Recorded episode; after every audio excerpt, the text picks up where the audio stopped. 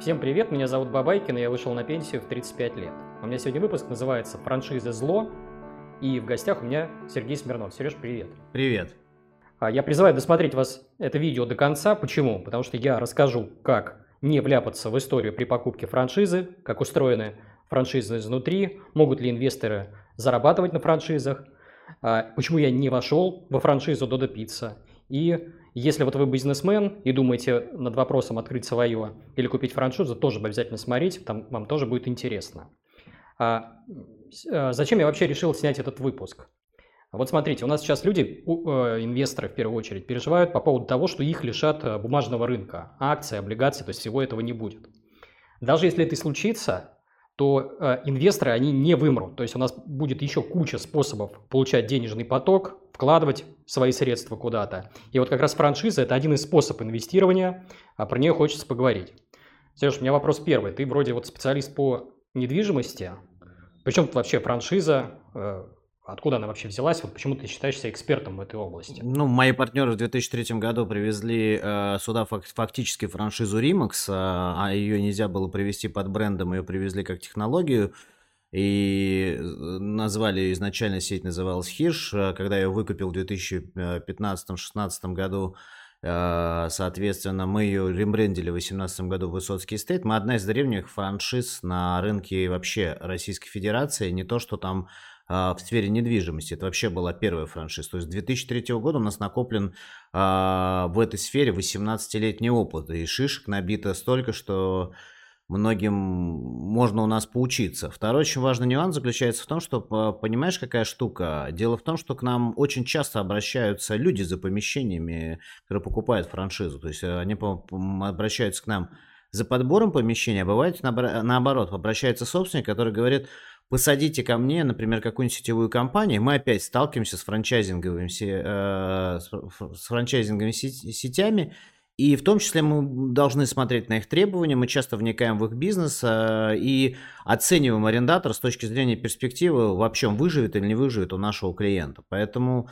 с этой точки зрения нам приходится очень часто вникать совершенно в разные бизнесы. Там и в барбершопы, и, соответственно, и в кофейни, и в доставку пиццы, пиццерии, и есть э, сейчас Озон, Wildberries, это тоже франчайзинговые сети, а с ними вообще у нас пункты выдачи, у нас большое количество клиентов, просто помещений, в которых сидят эти франчайзи, а хочешь не хочешь, считаешь их бизнес для того, чтобы вообще понимать, насколько рисково такого арендатора держать у себя. Да. А, слушай, а можно вопрос такой не по теме, немножко в топ? Вот смотри, у нас сейчас с Маком была известная история, когда у них э, крупнейший э, франчайзер, да, выкупил всю сеть, да, вот все эти там 850 или сколько там ресторанов. Я не понимаю, зачем он это сделал, а не проще ли ему было вложить вот излишек своих средств в какую-то там свою сеть ресторанов? О, это вообще любимый мой вопрос. А, у россиян всегда э, есть одна и хорошая, и положительная, и отрицательная черта, поэтому мы страна стартапов, и у нас действительно есть свои самобытные стартапы и уже самобытные бизнесы. Мы единственная страна, в которой есть свой независимый поисковик, в, в, отличие от многих стран, только благодаря тому, что россияне любят э, все делать свое. В том числе часто возникает вопрос, а зачем он действительно это сделал? Ну, пошел бы, вот он скопировал, например, э, Макдональдс и так далее. Но суть-то заключается в том, что он купил не просто э, какой-то э, бренд, он купил не просто открытые точки, он купил определенное право пользоваться технологией, право использовать это оборудование, которое стоит, а известно, что у, у Макдональдс уникальное оборудование, мало кто знает. Есть шикарная книжка «О чем молчит Биг Мак», Представляешь, журналист 30 лет ненавидел Рэй Крока, ненавидел Макдональдс, 30 лет собирал о них информацию. Это самая лучшая книжка, то есть фильм «Основатель» пустышка по сравнению с этой книгой, о чем молчит Биг Мак. И там очень много интересных фактов. Например, мало кто знает, что их печи, которые пекут картофель, они рассчитаны под определенный сорт картофеля. То есть, э, что важно понимать? Важно понимать, что люди купили просто технологическую платформу. Это тоже технологическая платформа. У нас просто все считают, что технологическая платформа может быть только там в сети, в интернете. Я, он, он купил технологию. И с этой точки зрения ее очень будет сложно повторить, даже если очень захочется. Угу. А можешь вот в двух словах сформулировать, вот что самое важное в любой вот франшизе, вот самое основное, там, пункт первый, вот с чего надо, вот о чем надо думать в первую очередь? А, в первую очередь, на самом деле, как, за, э, как это ни странно звучит, а, человек, который меня учил, он продал вообще только в Европе 900 франшизных офисов открыл, и э, Гилли Острендер э, покойный, и он с Римаксом весь мир завоевал. И, соответственно, он говорил очень простую вещь. В первую очередь франшиза отвечает на вопрос не что делать, а что точно не надо делать. Вот это самый важный момент какой. Вот ты говоришь, почему ну, вот он не открыл свою э, сеть ресторанов, а вот купил там, а, а, а, а купил Макдональдс, или почему люди открывают не свою какую-то сетку, а там покупают Burger King или KFC. В первую очередь это ответ, что не надо делать. Когда я начинающий предприниматель, Первые 3-4 года я потрачу на изыскание. То есть я буду все равно экспериментировать, пытаться экспериментировать с едой, пытаться экспериментировать со всем. Знаешь, что очень интересный факт? Что Рэй Крок за все время пытался вообще внедрить хоть одно свое блюдо. Ты в курсе вообще, что, чем это закончилось? Все блюда, которые внедрял Рэй Крок, проваливались. Все блюда. А классика живет много лет, придуманная братьями Макдональдсом. То есть в чем прикол? Прикол заключается в том, что Э, ребята, это самый важный ответ. Франшиза отвечает на вопрос, чувак, мы по этому пути ходили, до, до тебя ходили еще несколько франшизи, и франшиза это коллективный опыт, то есть мы коллективно набили шишки. Вот представьте, я как агентство недвижимости с 2003 года набиваю шишки, я знаю, что надо делать, что точно не надо делать, что точно не сработает, и куда топить деньги нельзя.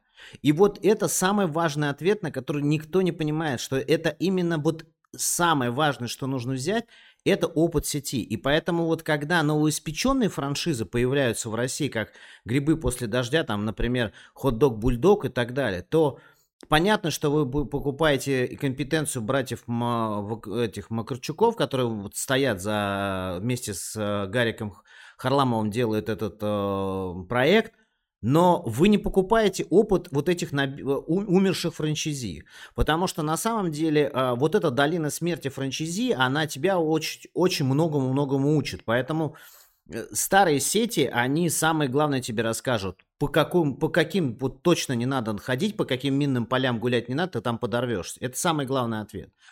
Все остальное уже это лукавство, то есть понятное дело, что Оборудование э, ты купишь, понятно что, что купишь работу с поставщиками, но это уже вторично по сравнению с тем, что точно вот не надо делать. Угу. А вот смотри, у меня теперь инвесторские вопросы пойдут сейчас, вот несколько. Вопрос первый. Я не понимаю, как совместить, вот то есть это вообще реально быть инвестором в франшизу и при этом не становиться бизнесменом, то есть не утонуть в муке, в кофейных зернах, там, в тряпках каких-то, шмотках и так далее. Я не понимаю, как это можно совместить. Вот я как инвестор, у меня есть лишние деньги, там, за 5 миллионов рублей. Как мне вот... Э, Ой, я тебе сейчас вообще дам один совет очень крутой. А вообще бытует мне, мнение, кстати, ты тоже такой основоположник этого мнения, что надо ставить шкуру в игру. То есть давайте занесем там шкуру в игру. Но теперь очень важный момент.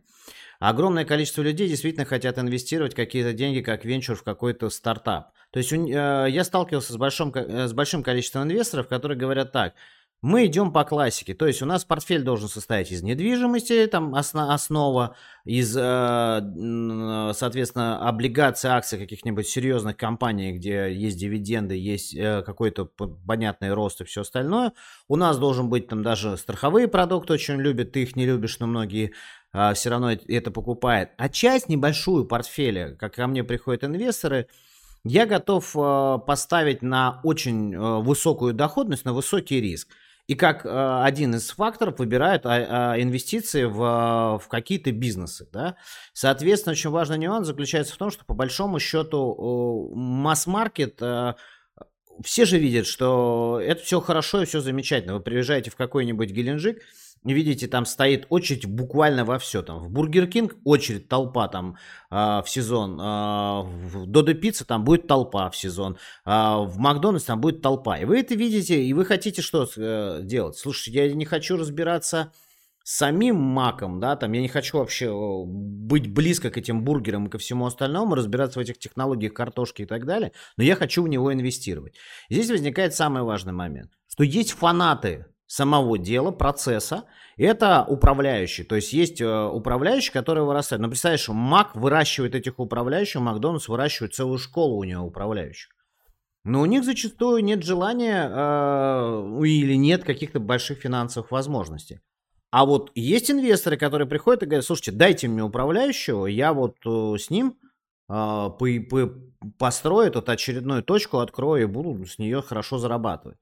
Поэтому с этой точки зрения синергия трех составляющих, она важна с точки зрения вообще любой франчайзинговой сети. То есть почему мне задают вопрос очень часто, а зачем тебе вот эта вся школа, проект, еще что-то. Ребят, вы поймите самое важное. Чтобы развивать любую франчайзинговую сеть, я должен выращивать с нуля компетенцию управляющих агентством недвижимости. Поэтому мы следим за кадрами во всей стране. Вот вчера мы потенциально отрабатывали очередную точку, точку в Санкт-Петербурге. Первый, с кем мы встретились, это с потенциальным управляющим сети. То есть у нас есть парень, которого я веду, а, за ним слежу, за его успехами, даже с ним сотрудничаю с 2016 года. То есть я 6 лет его знаю. И вижу, как он развивается на рынке недвижимости. Мы вчера с ним обсуждали, что если сейчас появится новый франчайзи, готов ли ты э, зайти к нам как управляющий? То есть мы даем инвестору управляющего. И нормальная сетка, насколько я знаю, что Додо по такой же модели идет, что есть клуб инвесторов, которые хотят просто инвестировать в точки. Есть ребята, которые хотят вот в муке вывозиться по полной программе заниматься этой пиццей. И вот они совместно могут э, начать под руководством Додо. Одни будут инвестировать, другие будут управлять управляющие и инвесторы, между ними франчайзер должен выступать как арбитр отношений. А, хороший франчайзер должен э, выступать как арбитр отношений. То есть он должен инвестору говорить, не лезь там в бизнес, да, вот где-то там его удерживать от каких-то вещей неправильных. А с точки зрения управ... управляющего, он должен ему подзатыльники давать, защищая интересы инвестора. Как это уже удается разным сетям, это вот, на мой взгляд, большой-большой вопрос. С точки зрения инвестора, теперь самый главный момент для тебя. Ты же все равно залезаешь в более предсказуемый бизнес, чем а, ты бы открывал какой-нибудь, например, ресторан или магазин одежды свой, вообще свой. То есть ты, по крайней мере, можешь сразу схватить какую-то экономику. Ты ее можешь заранее получить. Тебе все-таки э, ты получишь там NDA, подпишешь о неразглашении, и мы тебе вскроем экономику офисов а кто-то тебе вскроет экономику э, точки, э, там, пиццерий по 5-6 точек по городу. И ты уже поймешь, что экономику. А когда ты открываешь собственный ресторан, например, ты, у тебя есть красивая девочка, любовница, и ты хочешь купить хороший кафе, ресторан, чтобы она сама себя содержала, то ничего смешного, э, так часто в франшизу входят, и, соответственно, уж больше, уж более защищены будут твои инвестиции, когда это известная сетка, неж... просчитанная, нежели это просто вот э, на ровном месте открытый кафе или ресторан, хобби-бизнес, который потом рухнет. Сережа, а вот такой вопрос. Я вот когда беседовал со своими коллегами, э, инвесторами, когда называл им слово франшиза, они мне все говорили, что это какая-то токсичная, опасная тематика. Почему так вообще в обществе такое мнение? А, ну, потому что по рынку проехалась э, бизнес-молодости все инфо-цыгане, которые оттуда вывалились, когда она развалилась. И, соответственно, они очень уповали на то, что они будут упаковывать какие-то франшизы и заниматься каким-то консалтингом. Вообще франшиза, она вообще очень часто э, является токсичной темой. Почему? Потому что, ну, во-первых, вводят конкуренты. То есть, когда тебе франчайзинговая сеть какая-нибудь заходит крупная, ты начинаешь ее бояться. И от страха люди плюются во все, во все что связано с франшизой. Ты думаешь, э, ты думаешь, люди не за, за спиной не говорят, что в Макдональдсах там срач иногда, там не убрано, еще чего-то. А, конечно, ручной бургер какой-нибудь качественно сделанный в какой-нибудь бургерный всегда будет лучше, но дело в том, что масс-маркет требует определенной цены, определенных костов. Поэтому, например, тот же Римакс, э, мне Гиль рассказывал, пытались в Германии заводить уголовные дела, а, и причем называли это пирамидой финансы. А с чем было связано? Возьмем какой-нибудь город, там, например, Мюнхен, который заходил в свое время Римакс там, в 90-е, приходит тебе человек и говорит, а я хочу быть в Мюнхене королем, то есть я не хочу, чтобы у меня другие конкуренты здесь открывали франшизу. И, кстати, самый распространенный вопрос вообще и инвестора, и и, соответственно, и управляющего, который будет этим бизнесом управлять. Ты же сейчас откроешь тут 5 ресторанов, например, емкость города, а я хочу всеми там пятью точками, там, агентствами владеть, например. А, как мне это сделать? На что Гиль говорил, все очень просто. Ты, э, мы считаем город, мы обсчитываем по количеству там, э, очень легко считаемо, всегда в агентствах недвижимости считается территориальный признак количества единиц э, недвижимости у тебя на территории, потенциально твой оборот. И, соответственно, мы считаем на количество населения, на количество э, квартирографии или там, например, объектов, и Гильям говорил очень простую вещь. Вот тут будет 5 офисов. Хочешь, купи все 5. А он говорит, ну как, а мне зачем 5 на старте? А очень все просто, говорил Гиль. Ты купи 5, а потом, если хочешь, сам перепродавай здесь конкурентам. была такая модель у Римакса, что ты выкупал мастер-франшизу на город, а потом ее перепродавал. То есть, и из-за этого многие инвесторы, кстати, заходили именно каким образом в Римакс? Они заходили как в некий финансовый продукт. То есть мы застолбили за собой город за Римаксом и перепродавали, спекулировали этим правом открыть здесь точку. И, соответственно, немцы в свое время писали во всех газетах, а, орали на это, наезжали, что это какая-то некая финансовая пирамида. То есть э, часто франшиза, она используется, вот что сейчас сделал как раз товарищ, который купил Mac. Он же купил право открываться, э, вот это все делал. Вы думаете, он дальше не перепродаст это право вторым, третьим инвесторам? Да очень все просто. Он застолбил, застолбил собой эту технологию сейчас какую-то в России, о чем там они договорились с Макдональдсом, кстати, не раскрывается. Но он, конечно же, будет потом этим всем переп... Фактически купил мастер-франшизу, да? Под... Он уже в интервью заявлял такое, что цифру, что плюс 150 точек точно откроет вот к тем, что уже были. Поэтому еще раз, то есть это, это один из способов инвестирования, это застолбить за собой что-то. А, люди не понимают, как, э, что такое франшиза в России. Это очень молодой бизнес, и поэтому огромное количество всплывающих инфо-цыган, которые считают, знаешь, что они называют франшизой? Они называют франшизой брендбук. То есть они тебе рисуют брендбук, как твоя точка должна там брендированно называться, а, она должна называться, например, а, как-то лайк кофе, еще что-то так далее. Но компетенции, ты знаешь, я где-то рассказывал, что там в кофейне не в этом компетенция. Компетенция как раз кофейни больше ко мне, как эксперту. Придите по недвижимости, а я вам расскажу, как трафик померить терри- на территории.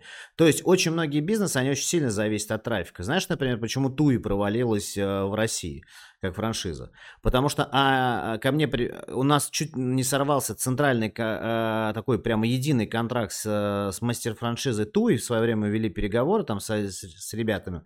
Но суть была в том, что не хватало людей, которые объясняли бы, как правильно и где, в каком месте открывать точку туи. То есть нужно было просчитывать э, трафик, просчеты делать, как, где, в каком месте открывать офис. Например, э, я своего франчайзи до того, как он откроет офис, вожу за руку целый э, 2-3 дня по городу и объясняю, как ему в его городе, э, в каком месте ему открывать точку, а в каком месте нельзя. И это очень важно. Поэтому с этой точки зрения э, твой вопрос, в чем токсичность темы? В инфо-цыганах. То есть в инфо-цыганах они из, из морали вытерли свои говнястые ноги о франшизу, о тему франшизы. Ну ты уже сказал, да, что самое главное это знать, чего не надо делать, а у них нет ответа на этот вопрос. А потому что э, они все, все, обрати внимание, инфо-цыгане, у них очень крутая. Ребят, знаете, я могу рассказать, как отличить инф... доклад инфо-цыгана от серьезного эксперта. Знаешь, кстати, как отличить? Очень все просто. Значит, короче, э, серьезный эксперт рассказывает ответ на вопрос, как это делать, как. Отвечает на вопрос, как это делать. А инфо-цыган, он говорит лозунгами, что делать. Например, продавай больше бургеров. А вопрос, чувак, я готов продавать больше бургеров, а как? А на это тишина. Или там, например, открывай точку только в, там, в трафиковом месте. Так, а как ее найти? То есть, хороший а, консультант вот по открытию, то есть франчайзер, он в первую очередь, вот Макдональдс отвечает на вопрос, как жарить картошку, как складывать бургер, где у тебя должны лежать каждый элемент на кухне, как она у тебя устроена, как моют полы. То есть на каждый чих есть ответ, на каждый вопрос есть ответ как. Вот поэтому, ребят, если не отвечают на вопрос как, а говорят, вот тебе, соответственно, а, красивый а, там, озон, мазон, а, пункт выдачи, и давай тут. А как? Ну, ребята, а как, как мне выбрать правильное помещение? А где мне это нужно открываться? А как мне правильно набирать персонал? А как мне следить? А какие камеры нужно? А как я же беру от товар на ответственное хранение? Как мне обеспечить безопасность? Боюсь, что на эти вопросы у многих франчайзинговых сетей до сих пор ответов нет. Давай поговорим про порог входа. Он для меня, как для инвестора, очень важен. Вот э, ты уже говорил про клуб инвесторов Dodo Pizza. Я в этом клубе состою. И они меня периодически, так сказать, бомбили письмами о том, что вот давай вкладывайся, вот новая точка. И я смотрю на этот порог входа и понимаю, что этот инструмент, он вообще не для меня. То есть там назывались на старте суммы там 10, что-то там 12 миллионов рублей, такой вот порядок. И я понимаю, что у меня там весь капитал э, ну, в то время был там что Бабайкин, ты лукавишь, у тебя большой капитал, мы знаем. Э... По, по моей логике, у меня в портфеле конкретные вот объекты инвестирования не должен занимать там больше 10%. А в, то, в те времена, когда мне письмами бомбило, у меня выходило, что мне надо 20% капитала. И это, это, это твоя позиция, правильно, да, я с тобой согласен. Но давай разберемся с другой стороны. стороны. Вот смотри, а, есть э, человек, который получил квартиру в наследство, например, от бабушки в Москве. Или, э, например, на Петроградке в Питере. А эта квартира стоит 10-12 миллионов. И максимум, за что она может давать, за 50 тысяч рублей в месяц. Еще вчера у нее не было этого наследства, и вчера ничего не было вообще. То есть это э, не такой прям вот момент. Второй нюанс. У него есть, например, какие-то уже сбережения, есть доходы. И он хочет именно на эту сумму распорядиться. Я не вижу ничего такого тут прямо в пороге входа. Второй, например, момент. Что я инвестора с маленькими деньгами не впущу к себе в франшизу и объясню почему. Когда приходят инвесторы с маленькими деньгами, или вот как я знаю, что та же Дода Пицца иногда предлагает так, скинуться втроем на открытие какой-то точки. Это беда. Во-первых, есть управляющие, еще есть три инвестора. Это лебедь, рак и щука. Это беда будет номер один. Второе. Инвесторы с маленькими деньгами, они уже через э, 4 месяца как чукча. А знаешь, как чукчи картошку едят? Знаешь старый советский анекдот. Утром... Простите, кстати, жители Чукотки, не... это просто такой советский анекдот. Как чукчи сажают картошку. Утром сажаем, вечером выкапываем. Очень кусать хочется. Вот, поэтому суть заключается в следующем, что инвесторы с маленькими деньгами дико нетерпеливы. Хороший инвестор, когда приходит, он, он должен иметь самый важный момент. Он должен иметь запас терпения. И уж точно, когда ты заходишь точно в бизнес, в котором ты хочешь при, м, получать не 9-10% э, годовых и раз в год, как на депозите, ты же не положишь, и раз в год только дивиденды можешь снять. А ты хочешь э, прийти, как часто к нам приходят и говорят, а можно вас 3 миллиона вложить, а сколько ты хочешь в месяц получать? По 500 тысяч рублей. Я спрашиваю инвестора, чувак, а как? Так вот ты считал? То есть ты 3 миллиона хочешь положить, а в год забирать еще ежемесячно по 500 тысяч. То есть ты хочешь в год забрать 6. То есть ты хочешь вообще там 200% годовых, что ли, доходность? Какую же ты хочешь-то? То есть ты хочешь два раза больше, чем вложил, каждый год еще забирать. Ну где логика-то у людей вообще? То есть надо понимать. Поэтому ситуация заключается в том, вот, к сожалению, с, вот эти вот ребята с маленьким порогом входа, они все такие. Они все говорят, дай чудо, дай чудесную таблетку. А вот взрослые инвесторы, когда приходят и говорят – мы понимаем, 20-30% годовых – это э, хорошая плата за тот риск, который мы несем. Мы понимаем, что подо что мы заходим и все остальное. Мы понимаем, что управляющий сейчас пойдет в банк, ему выкатит, наверное, 16-17% годовых, сейчас ставку, наверное, даже сейчас бы было бы 25, а, плата за риск. Второе, ему кредитный комитет никогда не даст под открытие денег вообще, потому что банки, ты же знаешь, как у нас плохо финансируют развитие малого бизнеса. И поэтому с этой точки, и лимит ему будет поставлен 3 миллиона рублей, на что он никогда ресторан не откроет. Поэтому ситуация заключается в том, что в рестораны, а, особенно общепита, это же большие инвестиции. Там, я думаю, что в Додо Пицца сколько там, наверное, 12 миллионов, да, пара входа инвестиционная, насколько я помню, когда я делал обзор франшиз в свое время, то э, нужно понимать, что тот же Burger King 25-30. Ну, тебе никто не даст этих денег, поэтому тебе нужно будет искать инвестора, серьезного инвестора, который будет с тобой заходить. Поэтому такие инвесторы есть, с ними надо учиться правильно работать и все остальное, но я не вижу в этом что-то... Тебя пугает этот порог входа, но когда-то, Бабайкин, ты же сам предприниматель, ты же заходил и сам, небось, где-то ходил э, когда-то по коридорам и думал, а где мне на свой бизнес найти инвестора? Ты же сам такой был, обивал когда-то там более молодые годы пороги ин- инвесторов всяких часто? Ну, это был венчур, и ты, там мы рисовали вот эти хоккейные клюшки, там, что, ну, поскольку. Э, в IT-стартапах там доходности могли быть и тысячи процентов, и десятки тысяч, там это интересно интереснее было, то есть супер запредельный риск и супер запредельная доходность. Вот. Слушай, но венчур это вообще уже на самом деле такое прямо рассеивание денег, там свои правила игры, э, а, все остальное. Все-таки когда ты идешь, э, речь ведешь о покупке франшизы, а мы с тобой странно говорим только про Burger King и про все остальное. Во-первых, есть все, вся э, э, индустрия моды, fashion-индустрия, это вся франшиза, вся франшиза. Соответственно, fashion-индустрия раз. Во-вторых, это отельная индустрия. Тоже один франчайзинг. Посмотрите, э, это вообще Accor Group, да, у них несколько франшиз а, разных, и, соответственно, все, все отельная индустрия, это франшиза. Причем это вот э, одна из, из самых, на мой взгляд, надувательских индустрий. Э, это вот как раз франчайз, франшизные сети отельные, у меня на них зуб большой, я видел, как они потрошат инвесторов. Но у них свой бизнес такой. А вот еще вот такой скептический вопрос. Э, я не понимаю, зачем мне тут рисковать. Вот гляди, допустим, сейчас какие-то аномальные доходности по дивидендам российских акций, но в среднем они там на уровне 8%, годовых 10%. Вот у меня в спокойные времена условный Сбер сдает дивидендами 10% годовых. Большая компания, порог входа там копеечный, там может за 1000 рублей войти. И рядом стоит вот какая-нибудь франшиза, пусть э, там дает она 15 или там 17%, даже 20 цифр. Бабайкин, ты вот зачем? на мой взгляд, на мой взгляд, Бабайкин, ты дикий прагматик, ты дикий прагматик, ты вот все время зачем задаешь вопрос? А я тебе отвечу очень простой момент. А, что у людей есть а, потребность где-то себя реализовать. Депозит это скучно. И поэтому ситуация заключается в том, и потом а, пойми, когда человек заходит, покупает 20, 30, э, там, 25-30 миллионов, бросает в какую-то вот там покупку Бургер Кинга, во-первых, это понятно, достаточно предсказуемая история, и он понимает, что он делает. Во-вторых, самый важный момент – это, а, опять же, ситуация такая. Здесь уже не только дело а, в, став, в доходности, там, 17-20% годовых и так далее.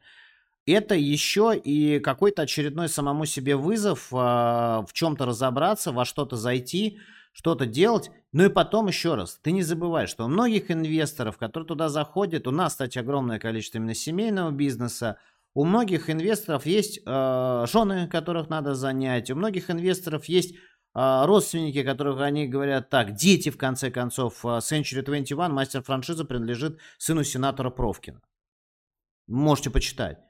Ну что, а, Егор Провкин закончил хороший вуз, престижный английский вуз. Егор говорит свободно на, по-моему, на двух языках, он все и вот папа помог ему инвестировать, выкупили мастер-франшизу Century 21, агентство недвижимости. Чего тут такого плохого-то? То есть тут, понимаешь, тут не только, э, здесь лежит, все-таки в этом поле лежит не только зерно с точки зрения того, что там люди смотрят на доходность, на мой взгляд. Угу.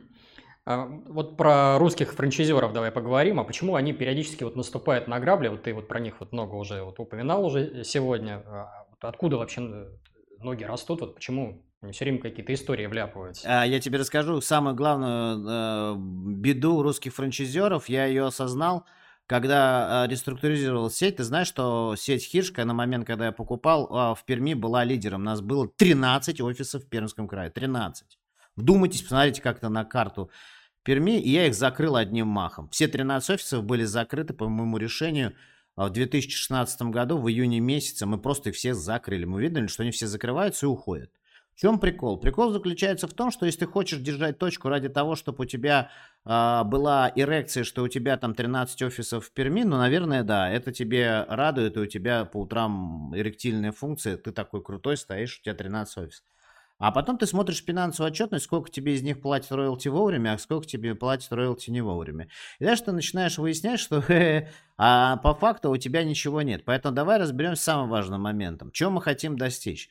Многие бегут на то, что им нравится, чтобы их франчайзинговая сеть была на каждом углу. Мне каждый день пишут, Сергей, когда вы планируете в Саратов открыться? Или Сергей, а когда вы планируете открыться э, в Сочи? А когда ваш офис откроется? Я ни хрена ничего не планирую. Объясню тебе почему. Я, мать его, капиталист, который уже прошел э, э, сделки с Агентоном, со всем остальным, и мне это уже надоело, скучно, и я уже и так для себя там и YouTube, и меня и на улицах узнают, и люди подходят там сфотографироваться. Мне это уже не интересно. Мне интересно, чтобы точка несла мне доход. Я сволочь, А если у меня франчайзи не платит а, 4 недели и на пятую он задержит платеж, я его выключу нахрен от всего и на этом точку закрою.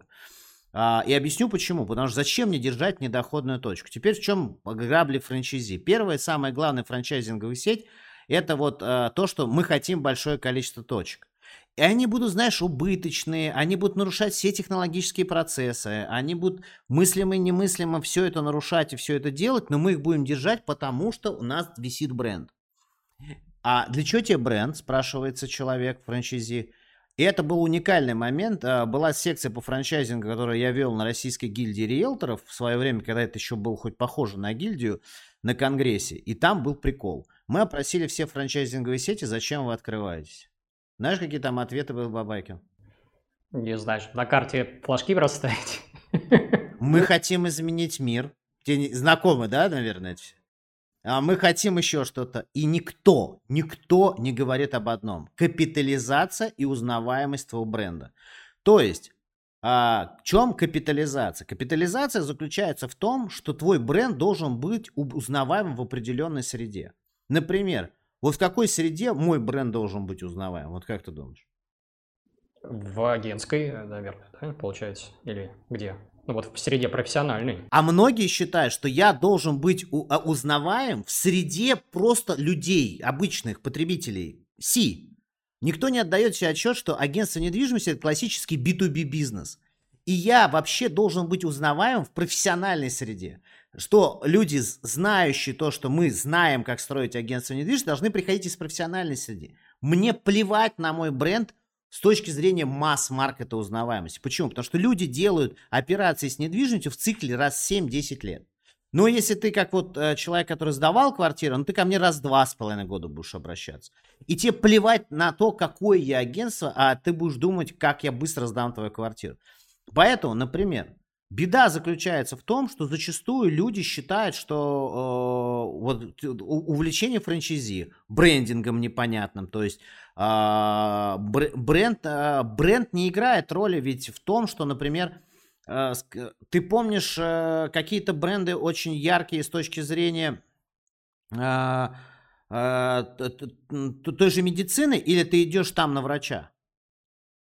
Со здоровьем, конечно, это специалист. Мне название клиники вообще ни о чем. Поэтому название клиники тебе ни о чем не говорит, а там тоже полно франчайзинга, да, то есть э, и соблюдение стандартов и всего остального. Поэтому смотри, я когда открываю клинику, например, вот, инвитро возьмем, гемотест и все остальное. Зачем мне нужен гемотест или все инвитро? Я что, хочу э, по большому счету чтобы ко мне приходили люди узнаваемость. Нет, я хочу от гемотеста узнать две вещи. Откуда к тебе больше всего анализов заказывали, куда ты доставлял и э, где точка. Второй самый важный момент. Я хочу от гемотеста или инвитро получить компетенцию быстрого открытия точек, прохождения а, всех освидетельств, чтобы мне Роспотребнадзор разрешил этой точкой работать. И третий важный момент. Я хочу получить кадровых медсестер, которые не, ну, не накосячат при заборе крови, при там, анализах и все остальное. То есть, с этой точки зрения, давай разберемся самым важным моментом. Люди часто путают. Обычный потребитель смотрит на франчайзинг с точки зрения того, что он там съел, что там получил и так далее. Инвестор должен смотреть совершенно другие вещи. Еще раз, я буду всегда приводить одной пример. А, шурмячные могут вам не нравиться. Но народ в России так любит этот продукт, что шаурмячные приносят денег больше, чем все остальное. Поэтому вы как инвестор можете ненавидеть шаурму, считать ее антизож продуктом, еще чем-то, из кошек ее делают и так далее. Но шаурму готовят даже во всех элитных ресторанах, сегодня все равно тебе предложат элитную шаурму. В чем прикол? То есть, если тебе, как инвестору, ты оцениваешь какой-то бизнес, ты можешь никогда в жизни не жрать эту додо пиццу. Но ты понимаешь, смотришь на нее как на циферки. Поэтому с этой точки зрения здесь опять же люди смотрят на... Теперь, когда новая сеть приходит, она хочет опять же греметь на всю страну, но не с того угла. То есть надо греметь для своей аудитории, для какой-то вот своей аудитории, которая вот нужна. И еще одна большая проблема. Никто не думает об инвесторах. Все хотят что делать? Все хотят за счет инвестора раскрутить свою сетку как бренд. А об инвесторах, об их доходности не думают. А на мой взгляд, это самая роковая ошибка. А мы, например, знаем одну очень важную вещь. Если вдруг при, какой-то, при каких-то обстоятельствах какой-то стратег придет Смирнову Сергею, а такие стратегии есть и за нами следят, и скажет, Сергей, мы хотим купить твою сеть, то я в первую очередь дам заработать не только себе, но и инвесторам, которые заходили в мою сеть. Я им дам возможность продать вместе со мной бизнес, все остальное. И это говорю, когда мы подписываем контракт с франчайзи. Поэтому с этой точки зрения вопрос второй, самый главный. Всем плевать на инвестора. Вот это большая-большая проблема. А, э, ведь с франчайзи в большинстве случаев, а, как в брачный период, знаешь, вот это шоколадный, а, шоколадно-букетный период, это когда он тебе франшизу продает, и потом а, надо смотреть, как он тебя обслуживает и поддержит. Поэтому на самом деле по франшизе самое страшное это суппорт. Я тебе могу сказать просто, э, просто чтобы ты понимал. А, выручка нашего центрального офиса по комиссии а, в пять раз больше, чем все, что я получаю от роялти от, а, в виде роялти от всех остальных офисов. Э, сразу вопрос, а зачем это все? Ну, чтобы ты понимал, еще раз, то есть когда все говорят, вот он впаривает свою франшизу, еще раз, ребята, под мой центральный офис, который принадлежит мне лично, моей супруге, э, моим партнерам, приносит выручки в пять раз больше, чем мы получаем роялти ежемесячные от наших франчайзи. В пять раз разница. То есть самый важный момент, еще раз, если бы я хотел открывать свою сетку своими управляющими, я бы это делал просто дольше. Мне нужно было дольше это делать. Сетка мне нужна для другого, мне она нужна для капитализации. А это совершенно друг, другие вещи. Для поддержания штанов меня кормит прекрасно мой офис. Понял тебя. А вот если, ладно, про русских поговорили, а большие вот э, франшизы, в чем их главная фишка? Вот номер один. Вот что они умеют лучше всего? О, это вообще самая крутая история, ты же знаешь, да, это уже для всех не открытие, что а, Макдональдс это самое крупное агентство недвижимости в мире. Вот, и для тех, кто не знает, можете там почитать. Я не буду сейчас тратить время на канале Бабайкина на все это дело. А, например, э, Starbucks, э, индекс Starbucks в Нью-Йорке считается индексом недвижимости. То есть, если где открылся э, Starbucks, там подорожает недвижимость с точки зрения арендных ставок. То есть э, важный нюанс, одна из самых глобальнейших компетенций вообще всех франчай... масс-маркетов франчайзинговых, она заключается в том, что они дико умеют анализировать рынок недвижимости, потому что если вы открываете точку масс-маркета, то, соответственно, вы. На мой взгляд, например, у индустрии fashion это в первую очередь навык вылавливать новые таланты, которые они подпишут с точки зрения создание нового модельного ряда, но, новых моделей одежды, каких-то вещей, хотя давно все говорят, что в масс-маркете ничего нового не открывает. Ну, послушайте подкаст того же шикарного Александра Васильева, хоть его там сейчас поливают во всех смертных грехах, там в очередной раз, в связи с последними событиями, но он шикарен в индустрии моды, он там я подкаст его слушал, он объяснял, что стоит за всеми Луи и так далее, вот всеми франчайзинговыми тоже продуктами. Но еще раз, у каждой, э, у них есть компетенция, первое, собирать талантливых людей, и что-то уметь обсчитывать. А второе, они знают точно, у них есть либо вот тебе приходит опытный фран- франчайзер и говорит, вот в этой точке все попрет. Вот он вот сюда вот тыкает пальцем, и вот здесь все попрет. А вот здесь, а вот здесь не попрет. А почему? Потому что, бля. Почему потому что? Потому что я 20, мать его, лет открываю эти бизнесы в разных городах, и я тебе говорю, вот здесь все попрет, а вот здесь все не попрет. Знаешь, в чем беда русского, русского франчайзи?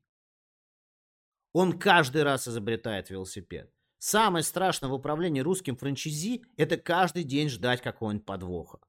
То есть каждый день ты ждешь подвоха, что он куда-то влезет и что-то сделает, его прибило током там, где он туда не должен был лезть. То есть у нас все время любят изобретать велосипед. А зачастую э, мощная франчайзинговая сеть это всегда ответ какой? Почему? Потому что. Все, то есть не обсуждается. Угу. А можешь разобрать э, мои любимые э, Wildberries и Озон? То есть мне кажется, вот как инвестор, я, наверное, заблуждаюсь. Каннибалы, каннибалы, жуткие а, что, каннибалы. Вот, вот с точки зрения простоты, это вот самое легкое. Пришел, посадил девочку, э, арендовал точку, э, и приходишь там раз в месяц, снимаешь оттуда выручку, потому что ни, никакой там науки нет. Вы можете их вот препарировать? Ну, понимаешь, это же, э, по сути дела, это же, получается, у тебя фактически субарендный бизнес. То, что ты делаешь – а, у тебя просто а, выручка твоего субарендного бизнеса а, по большому счету, у тебя склад временного хранения. То есть ты принимаешь вещи на ценное хранение.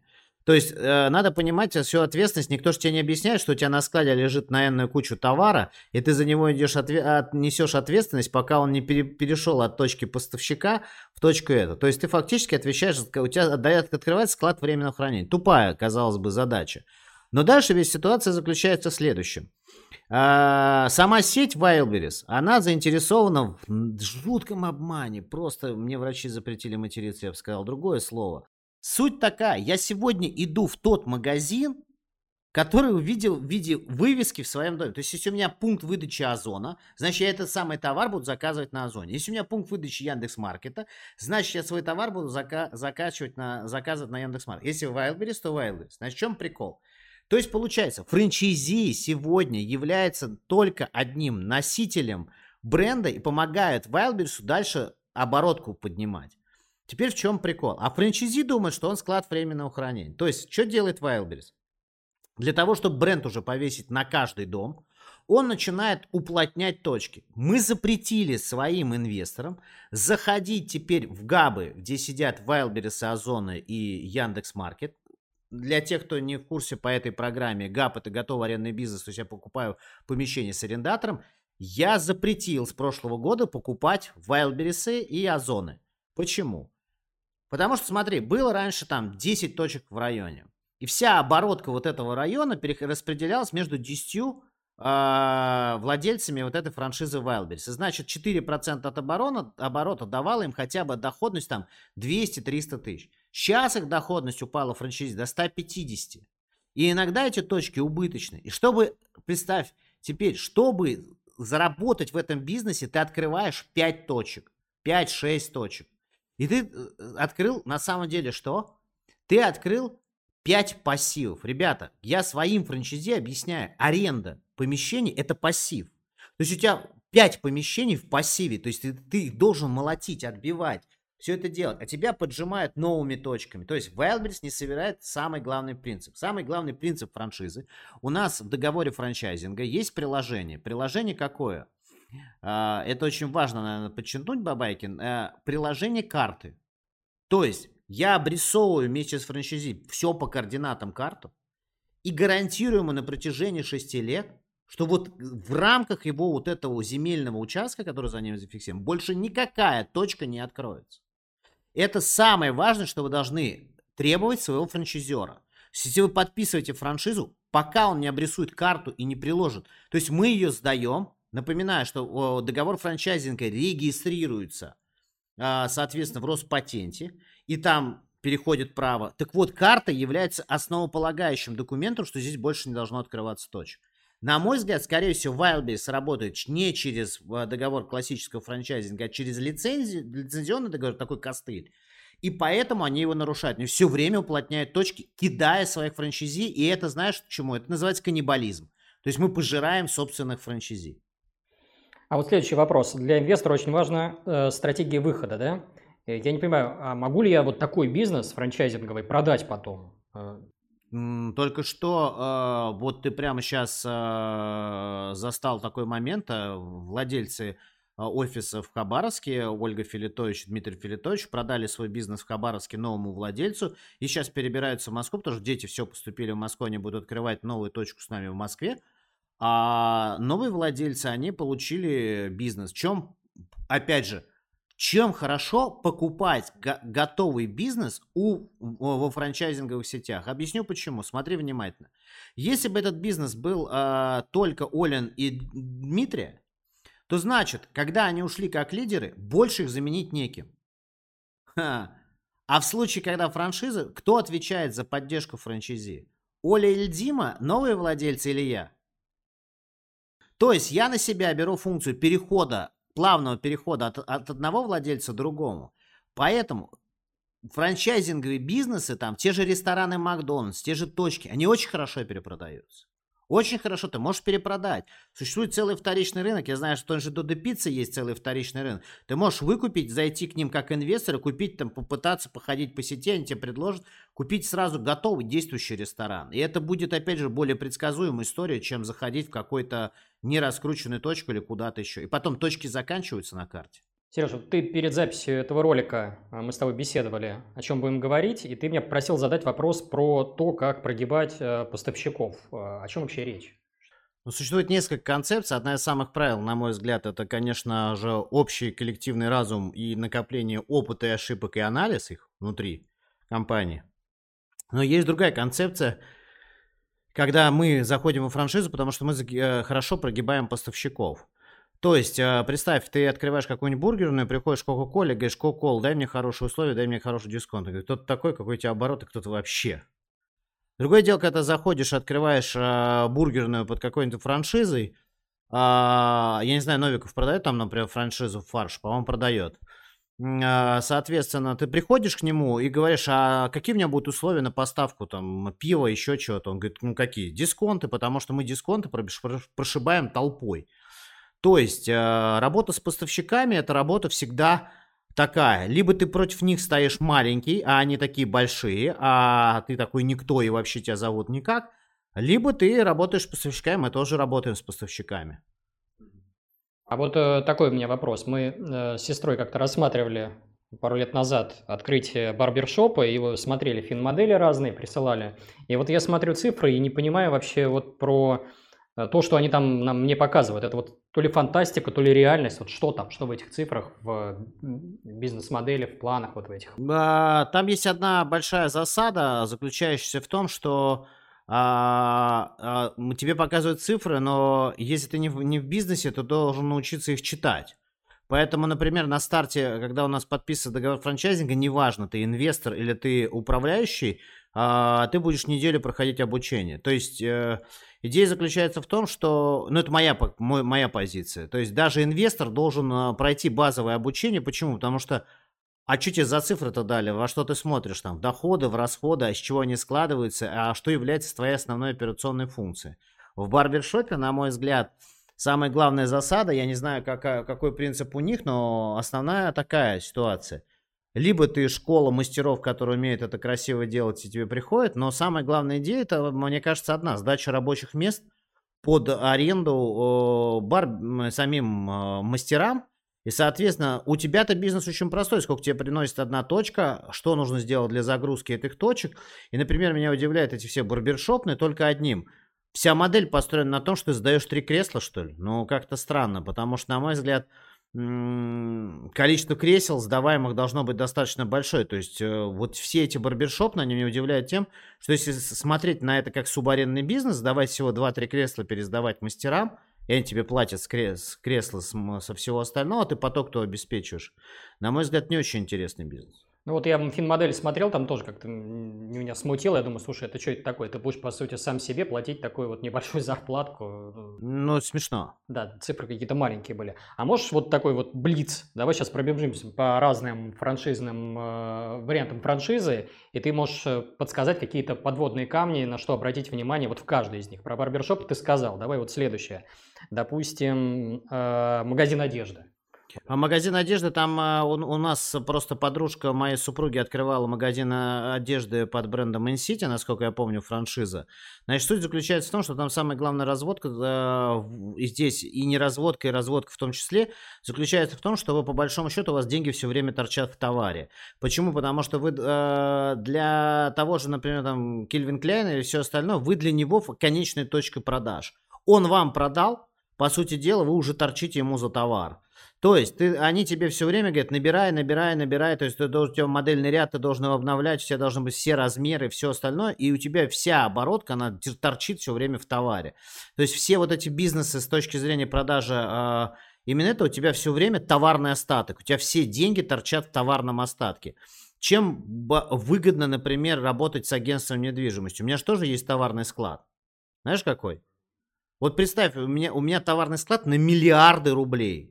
Это система, через которую я продаю новостройки. И я знаю, что вот этот застройщик у меня внутри, внутряк выглядит система так, что я открываю, э, есть система бронирования новостроек, и я там вижу, сколько я заработаю, продав тот или иной объект.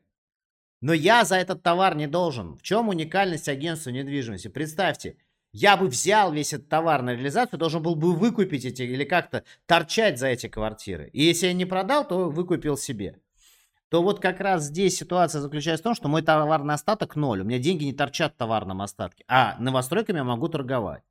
А вот там нет, нифига подобного. Ты закупи у нас товара сразу на 9-10 миллионов, и потом там крути его уже и все время выбирай. То есть у тебя все время вся твоя прибыль торчит все время в товарном остатке на складе. Это неимоверный геморрой, ты все время, у тебя обороты бешеные, у тебя оборотка там сумасшедшая, а выхлоп, выхлоп ноль. Но смешно, смешная ситуация, потому что, знаешь, когда мне кто-то приходит и говорит, мы делаем оборотку там на все остальное. Послушайте внимательно, вся сетка за прошлый год 10 а, офисами или 12 офисами мы сделали оборотку 3,5 миллиарда рублей. Поэтому, ребят, когда вы там рассказываете про свои там оборотки, мне смешно. Откуда 3,5 миллиарда рублей? Мы загнали себе на склад этой недвижимости, подписав поставщиков в виде физических лиц и так далее, продали, получили свою комиссию. То есть а у нас там 4% а, базовой комиссии, ты представь, я могу гонять на миллиарды а, товара, за который я никому не должен. А в, в классическом магазине одежды я за этот товар еще и буду должен денег. То есть, прикинь, я могу на миллиарды квартир продавать, но за товар, если вдруг я не продал, я ничего не должен. А там я вторчал. А, давай еще один вариант популярный кофейни. Что про них? А, кофейни это вообще самый забавный бизнес, который есть сейчас. Это вот вообще, это, это мне кажется, вот все кофейни, Вся кофейная индустрия должна просто Осипову и Дашкевичу поставить памятник. Это вот а, они собрали всех, по-моему, ребят, которые хотели открыть какие-то либо конфейни, еще Аяс там, и, соответственно, они все увлеклись одним. Они все подбирают какой-то... Я читал как-то один раз смешная история, как чувак выбирал сорта кофе, он думал, все дело в сортах кофе, все остальное. Там все дело в одной очень простой вещи, в скорости заваривания кофе. Потому что твой бизнес всегда ограничен чем? Даже если ты стал в ультрапотоковое место, например, я наблюдал за кофейней на вокзалах, там же просто бешеный трафик, бешеный, поезда подходят, все, ты взял ультрадорогое место на вокзале, но все твое узкое горлышко будет в одной. Если у тебя стоит в этот момент утреннего потока или там дневного потока один бариста, чего бы ты ни делал, у тебя не будут э, приходить, э, соответственно, больше выручка, потому что ты сэкономил на баристе. То есть тебе кто-то должен сказать, чувак, вот идея, например, Кофикса, это израильская франшиза, ты будешь э, смеяться, но мои партнеры, бывшие вот по моей сети, у которых я выкупил эту сеть, они хотели в 2003 году сюда привести Кофикс. А потом они уже выбрали как франшизу агентство недвижимости.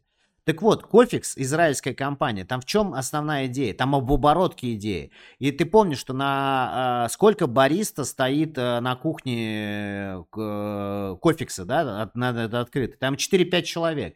И идея в том, что ты вот все время должен это молотить очередь. Если она у тебя не молотится, секрет. Поэтому кофейни не в качестве кофе. Кофейни не в качестве воды, не в марже с одной баночки кофе. А кофейни, успех кофейни это в скорости заваривания кофе.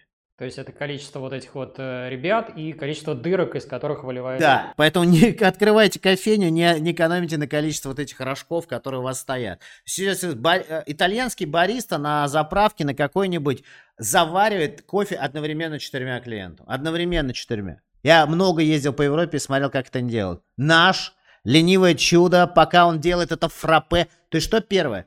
Смотрите внимательно. Не надо сложного меню. Не надо. Вот это вот, представляешь, сколько он времени тратит на все это дело, вот на все вот это вот красоту. Не надо. Людям нужен кофе, схватил и пошел. Поэтому тут как Макдональдс, скорость заваривания играет роль. А вот смотри, я вот когда заходил в каталоге франшиз и вообще по улице иду и смотрю, гуглю периодически названия и понимаю, что это тоже франшизы и удивляюсь. Вот можешь мне парочку примеров непонятных франшиз вообще, почему, э, ну то есть какие-то подводные камни, вот можешь привести? Вот. Карпрайс франшиза. А, по большому счету это такое же агентство автомобильное, то есть, то есть э, там франшиза в том, как лоха опустить по цене, выкупить, ну, вы, срочно выкупа автомобиля. Это как такая специфичная франшиза. Сейчас еще есть франшиза, э, я не знаю, чем она там отличается, франшиза авторемонтных мастерских. Но, на мой взгляд, какая-то странная франшиза, потому что фиг его знает, а, а в чем там технология. То есть у тебя э, там должна быть неимоверная школа крутая тогда э, подготовки автослесарей. То есть если у этого франшизы нет школы а в подготовке автосле... автослесарей, то это какая-то хрень. А, самые, кстати, давайте назову самую страшную франшизу, которую надо обходить. Это все, что связано с детским, образованием, с детским юношеским образованием. Бегите, бегите, не, не попадайтесь на это. Почему? Очень. Потому что кажется, что наоборот. А, этот а, бизнес, а, поверь мне, с 96 -го года по 2001 год я, я работал в МГТУ имени Бауна, ни одного дня там не числился в МГТУ имени Бауна, я работал а, а, в обществе с ограниченной ответственностью «Ориентир». И это был частная школа, и а, подготовительный курс МГТУ имени Бауна принадлежал Панфилову Татьяне Григорьевне, моя вторая мама вообще, мы с ней много лет э, просто вот как, ну, она мне заменила родителей, которые у меня не стало очень много, давно, это частный бизнес. И, и я про частную школу могу рассказать все вдоль поперек, потому что я за пять лет на своей шкуре вместе с ней там выстраивал, строил в 96-м году. В чем самый важный момент? А, надо понимать, что когда вы открываете дошкольные учреждения, школьные учреждения, ребята, родители начинают шевелиться в школе только тогда, когда маячит армия, институт, ЕГЭ, ОГЭ и все остальное. Поэтому только подготовка к ОГЭ, ЕГЭ выклад... начинают родители выкладывать деньги. Все эти школы английского языка, кружки, а, а, Монтессори, Мамасори, Бубус, чего только нет – чушь собачья на палочке. Почему? Потому что три месяца в убытках ты сидишь с мая по сентябрь. Вообще, мам, все разъезжаются по дачам, по курортам. А, платят тебе слезы. А, соответственно, помещение в аренду это адская история. Мы как-то, а, чтобы ты понимал, у нас на подготовительных курсах в МГДУ имени в лучшие годы училось 4 тысячи учеников. Из них 3,5 тысячи очно – 900 очно-заочно, очно-заочно и 500 заочно вообще, то есть из разных городов. В чем прикол? Прикол в том, что я прошел там все. Дистанционное образование, я знаю, как все эти критерии образования, как они строятся.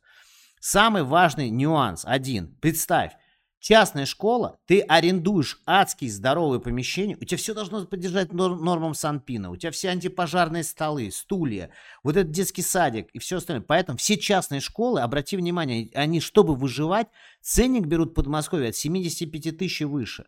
То есть, с этой точки зрения, ребята, весь этот школь, вся эта школьная индустрия, это чисто хобби-бизнес, а, я сидела, знаешь, как это строится бизнес? Я сидела в декрете такая, родила одного второго, просидела в декрете 6 лет, и теперь я хорошо знаю, какие потребности у мамаш с детьми. Поэтому я открою детский клуб. Пойду куплю франшизу какой-нибудь там бэби-бум клуба и буду там его строить. Во-первых, представь, ты еще и берешь в ответственность на себя за чужих детей. Это вообще адская история. За маленьких детей, которые разговаривать не умеют. Поэтому, ребята, мужья, держитесь, крепитесь, Пришла к вам вот это а, лучше ко мне, потому что я знаю, как с мамашами работать, я ее научу зарабатывать хотя бы деньги, она у нас без убытков придет из агентства недвижимости и все остальное, чем вот туда. Там она будет окучивать тех же самых мамаш, только им квартиры продавать. Давай финстрип. Э, э, сколько нужно денег, чтобы открыть в тебя офис, и сколько я потом на выходе буду получать? А, финстрип. Итак, значит, смотрите внимательно. Чтобы открыть офис а, с нами, нами, нами посчитана вообще уникальная модель. Открывайте цену однокомнатной квартиры в своем регионе, вот это примерно инвестиционная составляющая в тот офис, который есть в регионе. То есть в зависимости от региона, ну, например, в Ростов-на-Дону, чтобы сегодня открыть там, или э, в какой-нибудь Краснодаре, вам понадобится входной порог 5 миллионов рублей. А в Москве это 7-8 миллионов рублей. И здесь еще важный момент, все-таки это в основном это аренда помещения, потому что Uh, из чего состоит наш бизнес основной? Основной наш бизнес состоит в том, что мы рекрутируем с вами а, а, людей, которые хотят зарабатывать в агентском бизнес, бизнесе. Мы из них делаем агентов, у нас есть для этого интерактивная школа и все остальное, но у вас должно быть аренда помещения, куда должны люди переходить, у вас должны быть переговорки для встречи с клиентами, где э, фактически вы их а, и отдаете в субаренду своим агентам через долю от их комиссии. Соответственно, поэтому порог входа 7 а, а, миллионов рублей это в Москве, значит, смотри, какая теперь экономика. Значит, точку безубыточности а, наши франчайзи все выходят на, на 8-9 месяц. То есть уже все. То есть ты больше не инвестируешь, ты э, держишь, держишься в нуле. А доходность у тебя начинает нести бизнес где-то с 14 месяца стабильно уже. Вот у тебя болтает еще полгода, ты в нуле болтаешься, потом начинается доходность. Доходность со второго года, смотри, это тоже интересная для нас загадка. У нас выручка по комиссии э, офисов с, э, по стране, независимо от города, вот, например, и в Хабаровске, и в Москве, где-то порядка 20-25 миллионов рублей в год. И маржинальность 34%. То есть 34% это вот э, уже доход, доход франчайзи. Ну, то есть что могу сказать? То есть точка, а, а один офис приносит от 300 до 500 тысяч рублей это в, в худшие месяцы, в такие стабильные, до миллиона рублей в самые пиковые э, месяцы э, может приносить офис э, с количеством агентов 20-25. Если вы уперты и рекрутируете больше, то есть расширяете свой офис до 50 агентов, то там выручка офиса доходит до 3-5 миллионов рублей в месяц, то есть общий э, годовой поток от 36 до 60 миллионов становится. И ну и считайте, там уже поинтереснее. Но я заметил одну очень интересную историю. Большинство наших граждан устроено так, что когда им начинает капать в карман там, пасси... полупассивно уже на, на второй-третий год 300-500 тысяч рублей, многие из них из моих франчайзи в офисе не появляются. Ну, то есть это беда такая немножко россиян. Сереж, спасибо тебе большое. Я сегодня за час узнал столько, сколько, не знаю, э, за месяц иногда не узнаешь. Спасибо огромное. То есть огромный пласт информации. Надеюсь, зрителям, слушателям тоже понравилось. Ссылка на твою франшизу будет в описании к этому ролику. А, призываю зрителей и слушателей подписываться на... Да, я только один момент хотел сказать. Там не ссылка на франшизу, там будет ссылка на анкету, потому что Ребят, еще раз, мы очень закрытая франшиза, мы ее вообще нигде не афишируем, особо не продаем так вот прямо а, так, чтобы навязывалось, из 75 заявок, которые поступают в среднем в месяц, до собеседования со, со мной, как с, уже человеком, который будет отвечать за вашу франшизу, доходит 5 человек. То есть у нас очень жесткий отбор, потому что мы с годами стали наоборот понимать, что мы несем ответственность и разделяем э, свои репутационные риски с нашим франчайзи, поэтому к нам очень много пустых заявок приходит. А, это все, что мы хотели сказать на сегодня. Призываем, соответственно, подписываться на наши телеграм-каналы. На мой э, телеграм он будет в описании к этому ролику, на телеграм-канал Сережи, на его YouTube канал, тоже ссылка оставлю в описании. А, это все. Надеюсь, выпуск был полезным. Всем пока. Пока.